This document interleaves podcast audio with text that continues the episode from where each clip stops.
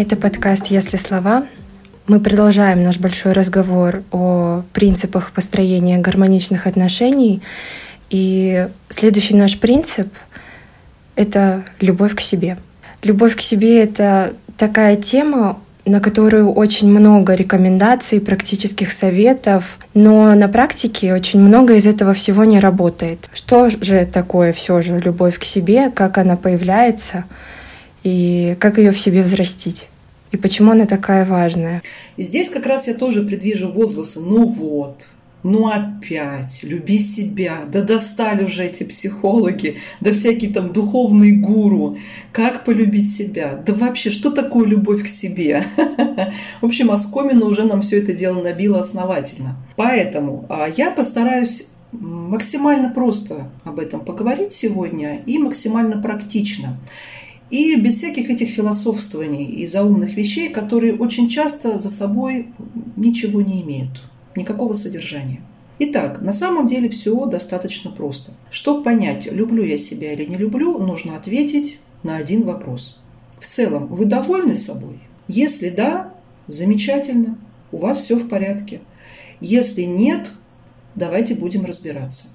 Итак, предполагаю, что вы ответили нет. А все начинается с любви к себе. Это пока общая теоретическая фраза. Когда мы сами себя не любим, и это вы слышали миллион раз, а, другим полюбить нас еще сложнее. Когда вы собой недовольны, другим намного сложнее общаться с вами а вам обсуждать э, с кем-либо свои собственные потребности и желания. Если другие люди не знают и не понимают, особенно если это ваш партнер, что же вы хотите, то им становится архи сложно взаимодействовать с вами. Представьте такую картинку. Представьте подругу, которая вечно недовольна собой и не знает, что же она хочет вы ее убеждаете, что она хорошая, она замечательная, она красивая, а она вам не верит. Делает отсутствующее лицо, закатывает глазки, машет на вас рукой, мол, это ты так, отстань, я знаю, что я некрасивая, ты неправду говоришь. Вы предлагаете ей там пойти в кафе, в театр, в кино, просто погулять. Она в ответ, ну, не знаю, ну, как-то, не знаю, все не так, и все не то, и вообще надо ноги брить, а мне не хочется. Представили ситуацию. Но ведь это ужасно, общаться с таким человеком, правильно? А, и вы уже комплименты ей говорить не хотите. Не хотите ее с собой на прогулку звать. А что она? А она делает очередной вывод из разряда «меня никто не любит и никому я не надо». Примерно такая ситуация. Представьте другую картинку. «Душа моя, ты прекрасно сегодня выглядишь». В ответ «Спасибо, очень приятно». «Ну что, может, в кафешку пойдем?» С удовольствием. Или «Ой, нет, что-то не хочется, пойдем лучше погуляем». То есть я точно знаю, что я хочу. Вывод – легко, спокойно, просто, свободно и все довольны.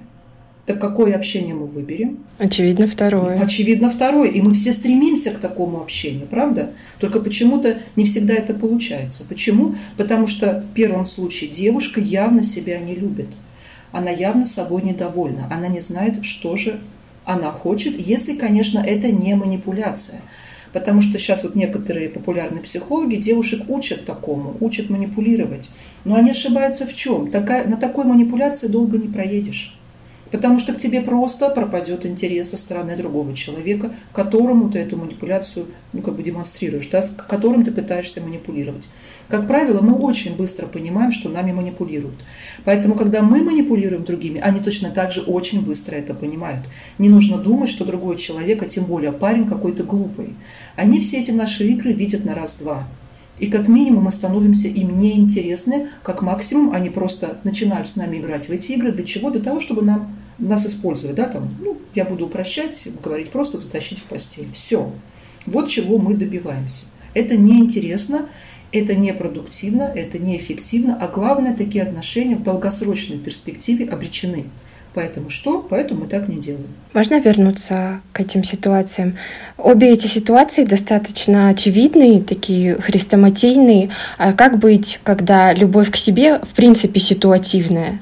Сегодня я себя люблю, потому что я получила там зачет, а завтра у меня там порвался сапог, и я себя не люблю. А на самом деле любовь к себе – это внутреннее состояние, которое идет фоном. Сейчас я постараюсь это объяснить. Как это происходит, как понять, это любовь к себе или что это такое, вот то, что сейчас было озвучено. Угу.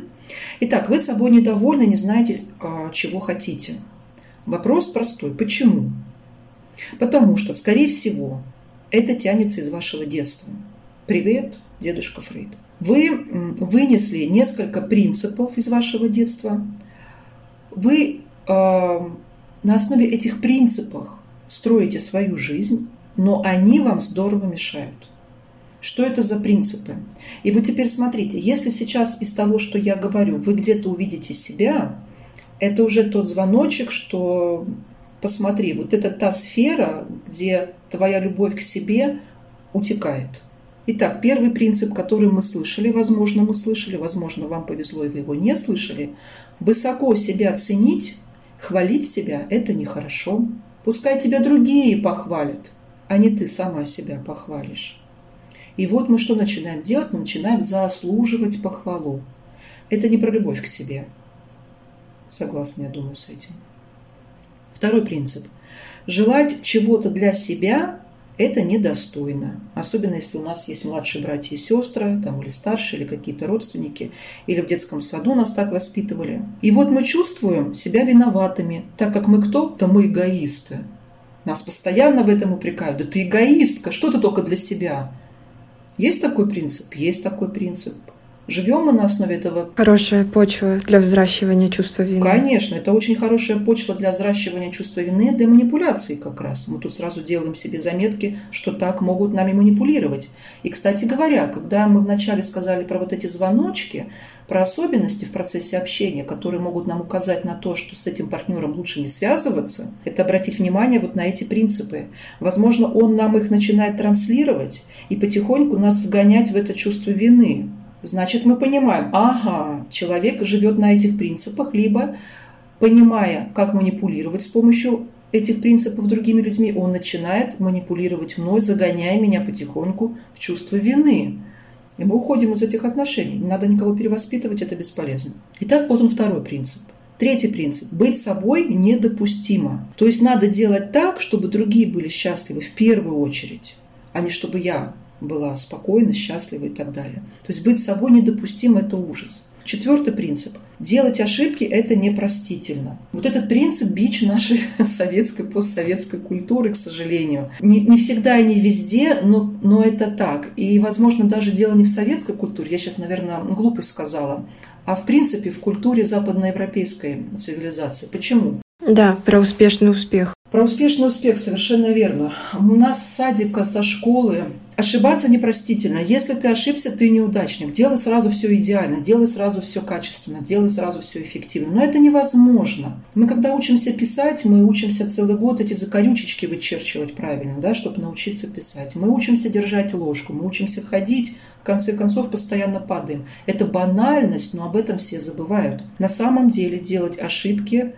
не то, что непростительно, а это нормально. И, наконец, пятый принцип – проявлять себя некрасиво. Это почва для постоянной самокритики. Почему? Нас в детстве одергивали, когда мы спонтанно самовыражались. Мы хвалили сами себя, крутились перед зеркалом. А мы вдруг начинали хохотать во весь голос или петь песню, потому что нам классно. Обратите внимание, когда вам классно, вы подпевать начинаете. И неважно, есть у вас голос или нет. И вот вы начинали петь, а вам сразу в ответ. Тут у тебя слуха и голоса вообще-то нет. Чего тут пасть-то раз, раз, раз, как сказать, господи, раз, раскрываешь, да?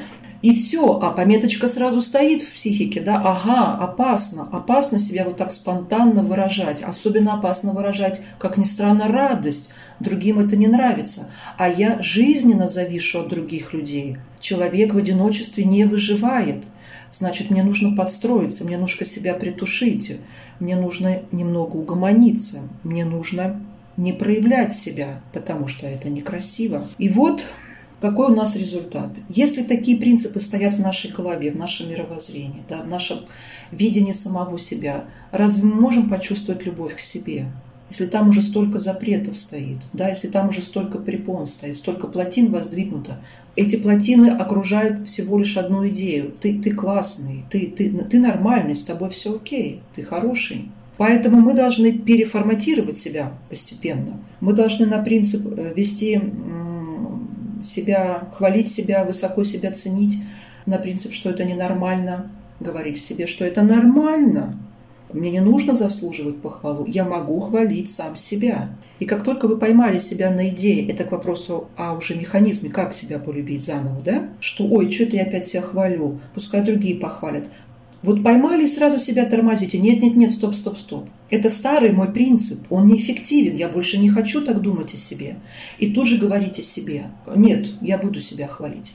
Но мы говорили ранее, что важно не только понимать, знать и указывать на проблему, важно сделать так, чтобы было по-другому. Поэтому в этот же момент вы себе говорите «я классный». Например, вчера мы прощаемся с подругой, я ее поддержала, она мне сказала спасибо. А, э, ну, не знаю, в другой бы ситуации, если бы я была другим человеком, вот таким закомплексованным, я бы, наверное, сказала, ой, да ладно, да что ты, мне как бы не сложно.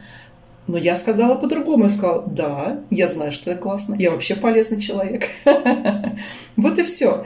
Вот это уже поступок, это действие. Если я регулярно это делаю, тогда, когда это оправдано, конечно, да, мы же не петухи какие-нибудь там неадекватные, когда это оправдано, то вот это мое действие, оно как бы потихоньку перестраивает мои мозги. И я начинаю приобретать новую привычку, о чем мы говорили раньше – и вот эта новая привычка постепенно форматирует и мой характер, и мою самооценку. Вот и все. Если я опять слышу в себе, что желаю для себя чего бы то ни было, это плохо, и вообще я эгоистка, как правило, у девочек голос мамы звучит или бабушки, я тоже себя форматирую. Я говорю, нет, нет, родная моя, с сегодняшнего дня желать что-то для себя – это нормально. И в первую очередь я должна желать что-то для себя мы вспоминаем наш прошлый разговор, мне нужны силы, да, я должна о себе позаботиться, тогда у меня будет возможность решать разные жизненные ситуации. Вот и все. На фразу «быть собой недопустимо» и нужно делать что-то, чтобы в первую очередь были счастливы другие люди, я опять себя сторможу и говорю «нет». Быть собой – это не то, что недопустимо, это обязательно. Если я не буду собой, то когда я пойду в отношения, мы в прошлый раз говорили – я буду одевать маску, а эта маска долго на мне не удержится, и другой человек потом увидит меня настоящую, и он к этому будет не готов. Это ладно, если ну, человек понимает ситуацию и, соответственно, принимает меня и такой тоже. Мы можем с ним это разобрать. Я могу, ну, как бы в кавычках покаяться, да, слушай, я вот там изображала из себя, потому что я боялась, что тебе не понравлюсь. На самом деле я вот такая – это работает, это тоже работает. Если перед вами адекватный человек, которому вы нравитесь, он это примет. И он скажет, ну, слушай, классно, что ты это сказала, давай знакомиться заново. Почему нет?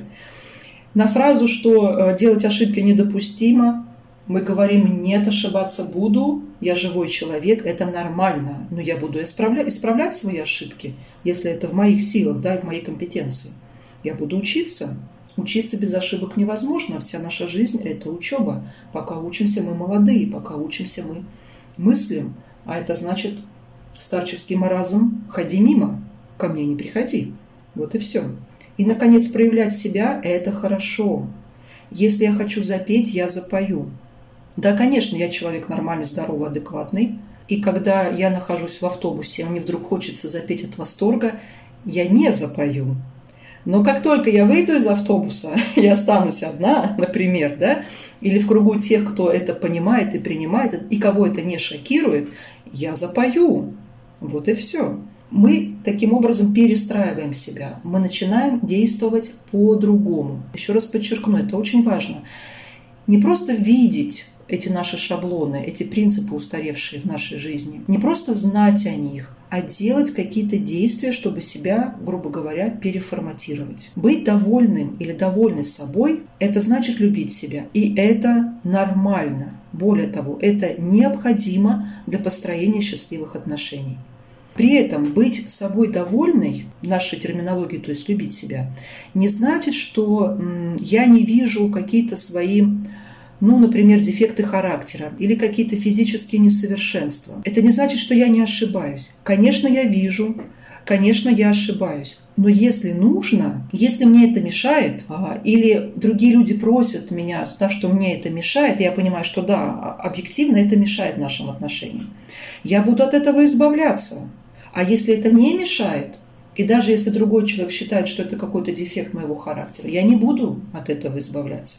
Чтобы было понятно, приведу пример вот из своей тоже жизни. С точки зрения моей мамы у меня есть определенный дефект характера, который заключается в том, а, что в любой ситуации я сразу, просто мгновенно вижу все возможные негативные последствия. Это называется пессимизм. В простонародье, да? Но с моей точки зрения такая способность – это мой огромный плюс. Почему? Потому что э, моя способность вот эта моя способность даже приносит мне деньги. Когда ко мне приходят на консультацию, на проектное консультирование так называемое, я сразу же э, просчитываю риски и сложности при реализации какой-то новой идеи, при возможной реализации какой-то бизнес-идеи или какого-то проекта, социального проекта и так далее. То есть я вот эту свою черту а вот такой, такую особенность моего мышления, сразу видеть угрозы, да, риски, сложности, опасности, я просто ее переворачиваю в позитив и ставлю себе на службу. Буду ли я от нее избавляться? Буду ли я себя отдергивать? Нет, не буду потому что я знаю, когда и как эту мою черту применять, и как она у меня будет работать. Поэтому что я дел- делаю дальше? Я это объясняю моей маме. Я говорю, мам, смотри, да, я понимаю, что тебе не нравится, что я сразу циклюсь на каких-то негативных вещах, но когда я работаю, вот эта моя черта мне очень нужна, и она мне помогает, и помогает другим людям. Я не буду от нее избавляться. Ну, как бы тебе придется потерпеть иногда.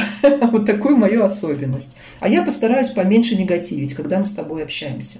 Все, проблема решена, то есть все понятно. Вот и все. А, еще пример. Если я вижу, что сильно тараторю, я быстро говорю, я это знаю. Или, например, а, я слишком часто перебиваю человека. У меня мысль тоже быстро работает, я это знаю. И я, в общем-то, быстро понимаю, что мне человек хотел бы сказать, начинаю перебивать. То в процессе общения а, я, конечно, усилием воли буду стараться себя притормаживать. То есть меньше тараторить, насколько это возможно, хотя мне это тяжело, а, снижать темп речи и стараться не перебивать человека. Даже если я поняла, что он имел в виду и что он хотел бы мне сказать, я все равно сдержусь и помолчу и дам возможность ему договорить, как бы выговориться, да, что же он хотел мне сказать. И это нормально. Иначе, я же понимаю, что иначе снижается эффективность нашей коммуникации. А я хочу общаться с этим человеком, да, мне, мне важен этот человек. Вот и все. Так это работает. Таким образом, является ли вот такое притормаживание себя нелюбовью к себе? Нет, конечно, не является.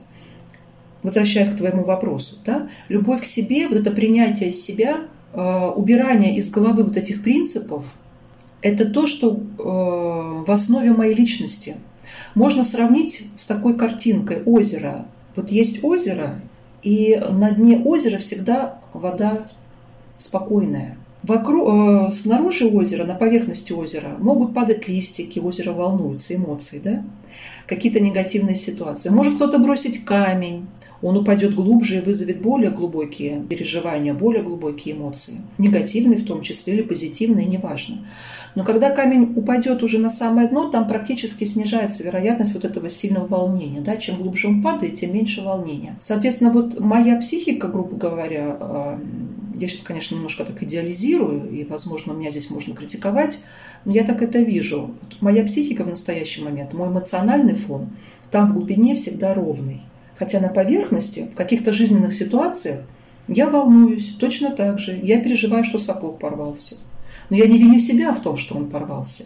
Поэтому любовь моя самой себе никуда не девается. Я понимаю, что да, он порвался, потому что я вовремя не купила новую обувь. Почему не купила? Потому что в тот момент времени, а, либо я поленилась, у меня не было сил, я хотела поваляться дома и пропустила распродажу, и б, у меня не было элементарно денег, в, у меня не было желания в тот момент. Ничего страшного, сейчас он порвался, ну, значит, это мне ускорение от жизни, чтобы я пошла Жизнь придала мне ускорение, чтобы я пошла и купила себе новую обувь. Все, вопрос закрыт.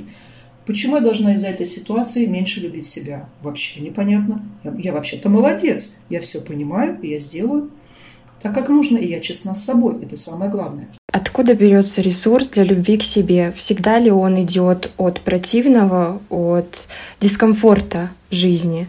Нет, не всегда. Вообще ситуация, когда у нас обретение этой любви к себе идет от противного, от дискомфорта, это нездоровая ситуация.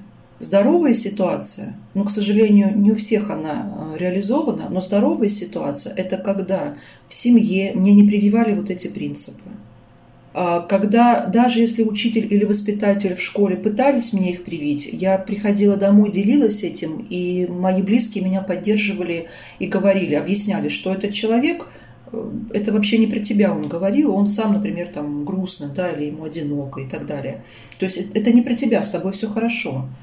Это здоровая ситуация, когда есть поддержка близких, семьи, родных, друзей, когда есть вот эти люди в окружении, которые постоянно как бы тебе дают эту обратную положительную связь, которые просто довольны, счастливы, радостны тому, что ты есть, ты есть в этой жизни.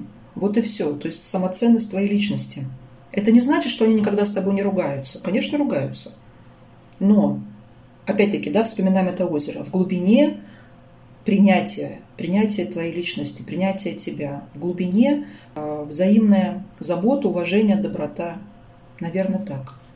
Поэтому, когда некомфортно, и мы начинаем искать эту любовь, это как раз нездоровая ситуация. Но, к сожалению, это ситуация, преобладающая в нашем обществе. Мы на практике уже тоже рассмотрели, как применять эти принципы, но я хочу внимание заострить на спонтанности. Это вот какая-то как я это чувствую, детская черта, но, видимо, подавленная.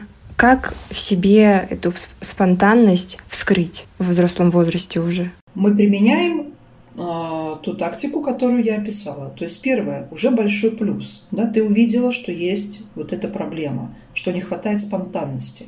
Второе, тебе нужно понять, это реально тебе спонтанности не хватает, и она у тебя есть, просто задавлена где-то, да? Либо ты, в принципе, спокойный человек, и вот этот фонтан эмоций тебе, в общем-то, и не нужен. Здесь нужно определиться, уже честно посмотреть на себя. Потому что темпераменты разные, мы должны это понимать. Для этого нам нужно знание о темпераментах, например, да? И честно смотришь на себя, а все-таки я кто? Ну, если вспомним Юнга, экстраверт или интроверт? Если, например, я интроверт, я, в принципе, по жизни спокойна, я не фонтанирую, и мне это нормально, то тогда я отбрасываю идею, что мне нужно как-то выражать свою спонтанность. Почему? Потому что я понимаю, что это наносное, это не мое. Это мне другие транслируют. Они хотели бы этой спонтанности, но не я. И здесь нужна смелость, чтобы себя противопоставить другим. То есть сказать, ребята, это ваша тема, но не моя. Я постою рядышком и порадуюсь вашей спонтанности, но сама проявить не буду от радости. Я радуюсь по-другому. Если это вот эта ситуация, то алгоритм примерно такой, как я сейчас проговорила. Если ситуация, что да, я тоже спонтанная, как ты это поймешь? А я очень завидую этим спонтанным людям, то, скорее всего, во мне все-таки это тоже есть и просто немножко задавлено. Тогда я, согласно тому алгоритму, который я рассказываю, я начинаю действовать я очень внимательно к себе прислушиваюсь. Сейчас, благо, есть такая возможность в нашей замечательной, в кавычках, изоляции. Я к себе прислушиваюсь. А вот сейчас я что хочу сделать? И иду сразу это и делаю. То есть нельзя стать спонтанным, не тренируя спонтанность. Ужасно звучит. Как так спонтанность тренировать? Это же парадокс. Но на самом деле это так и выглядит. То есть я разрешаю себе сделать сейчас то, к чему у меня пошел импульс. И как только я начинаю это практиковать, сначала сознательно, то есть я опять перестраиваю фундамент, на котором всю жизнь свою стояла, да? Я сначала сознательно это практикую, потом это входит уже в мою привычку, и через какое-то время, у каждого по-разному, я смотрю и обнаруживаю, что вот она, я спонтанно прыгаю от радости, надо же, и даже без всяких усилий. Это так работает. Спасибо за этот разговор. Очень много нового и важного, что мне бы хотелось, чтобы услышали многие. Я рада, что вы меня пригласили. Я рада делиться с вами. Спасибо.